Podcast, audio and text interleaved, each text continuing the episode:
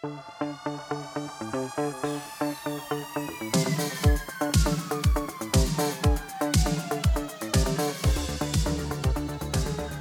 aí pessoal, sejam muito bem-vindos a mais um episódio do podcast do Economista Sincero, você é bem informado ou não. E no episódio de hoje falaremos sobre a decisão russa de cortar parte das exportações de óleo diesel, o que deve aumentar o preço do combustível no Brasil. Além disso, falaremos também a respeito da decisão do Tribunal Superior do Trabalho, que reconheceu o vínculo trabalhista entre a empresa de delivery RAP, ou RAPI, e um entregador. O episódio de hoje está imperdível, só que antes de continuar, eu te peço que vote na enquete que eu deixei ali embaixo. Pois é, galera. Nessa semana, a Rússia decidiu cortar 30% das suas exportações de diesel e óleo cru. De acordo com as informações divulgadas pelo governo russo, o objetivo é estabilizar o mercado interno e abastecer o próprio país por conta da paralisação para a manutenção de algumas refinarias Difícil saber se é isso mesmo, é uma sabotagem, tá faltando diesel, vão utilizar isso para outra coisa, é muito difícil, né? Eu estou trabalhando com as informações russas e os russos são especialistas em causar confusão nas informações. Para alguns especialistas, a suspensão seguiu uma lógica de mercado. Por conta da guerra na Ucrânia, a Rússia perdeu seu principal mercado de diesel, que era a Europa, as sanções e tudo mais, e aí eles precisaram começar a vender o combustível abaixo do preço internacional para conquistar novos mercados, novos compradores.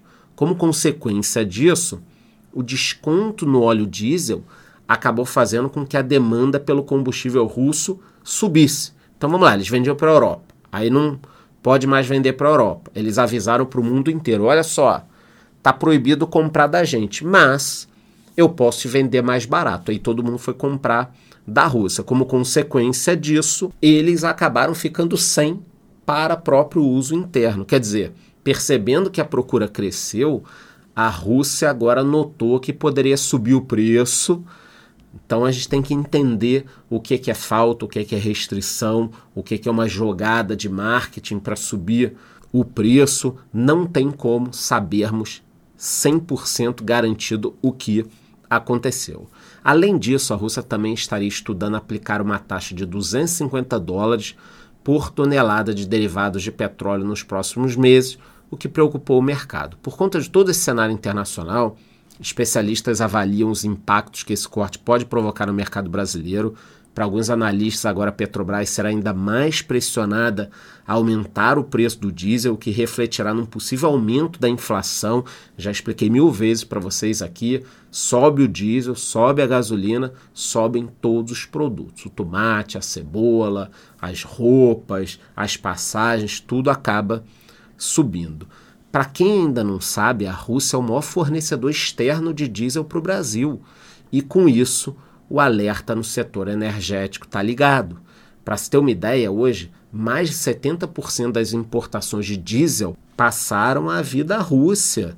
25% do diesel que o Brasil utiliza é importado, sendo que só em agosto 75% desse diesel veio da Rússia. Por conta dessa restrição, nós brasileiros teremos de buscar novos mercados para comprar o diesel e com certeza pagaremos um preço mais caro, de repente até da própria Rússia. Além de tudo isso, a própria Petrobras não deve conseguir atender a toda a demanda do combustível e acabará pressionada a aumentar o preço para evitar o desabastecimento. Bom, galera, Outro assunto que merece destaque no nosso episódio de hoje é a decisão do Tribunal Superior do Trabalho, que reconheceu o vínculo empregatício entre um entregador e a RAP, empresa de delivery de comida. Exatamente isso que você entendeu. Essa decisão é relacionada a uma ação do próprio entregador contra a companhia, ou seja, o entregador trabalhou lá por um tempo e depois processou a companhia. Pelo que foi divulgado, a ministra Kátia Magalhães Arruda considerou a existência de relação de emprego entre as partes, se baseando na CLT.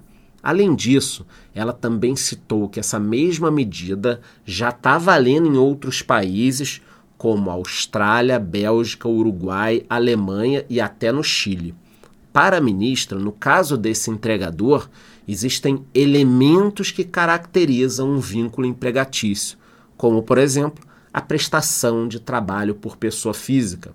No entanto, ainda cabe recurso, o que na prática possibilita a empresa de não precisar tomar nenhuma decisão imediata, pelo menos até que nós tenhamos mais informações.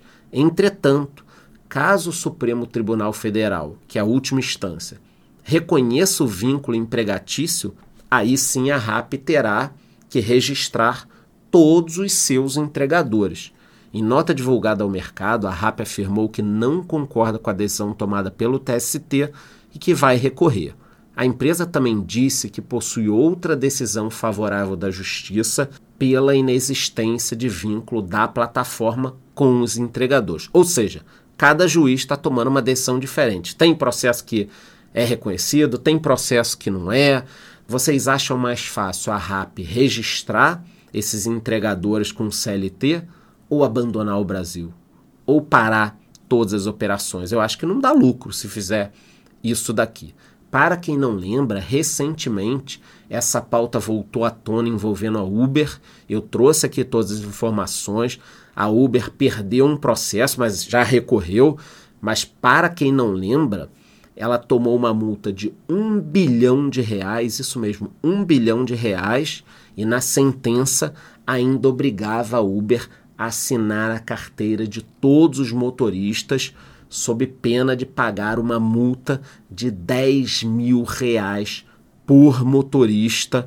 Bem complicada a situação. É o Brasil atuando fortemente para que nós não tenhamos essas novas tecnologias à disposição da população, mas vamos aguardar mais informações. Qualquer coisa sobre o diesel russo ou sobre esses processos contra Uber ou contra RAP, eu volto aqui trazendo mais informações. Antes, embora eu te peço que vote na enquete que eu deixei ali embaixo, te vejo no próximo episódio.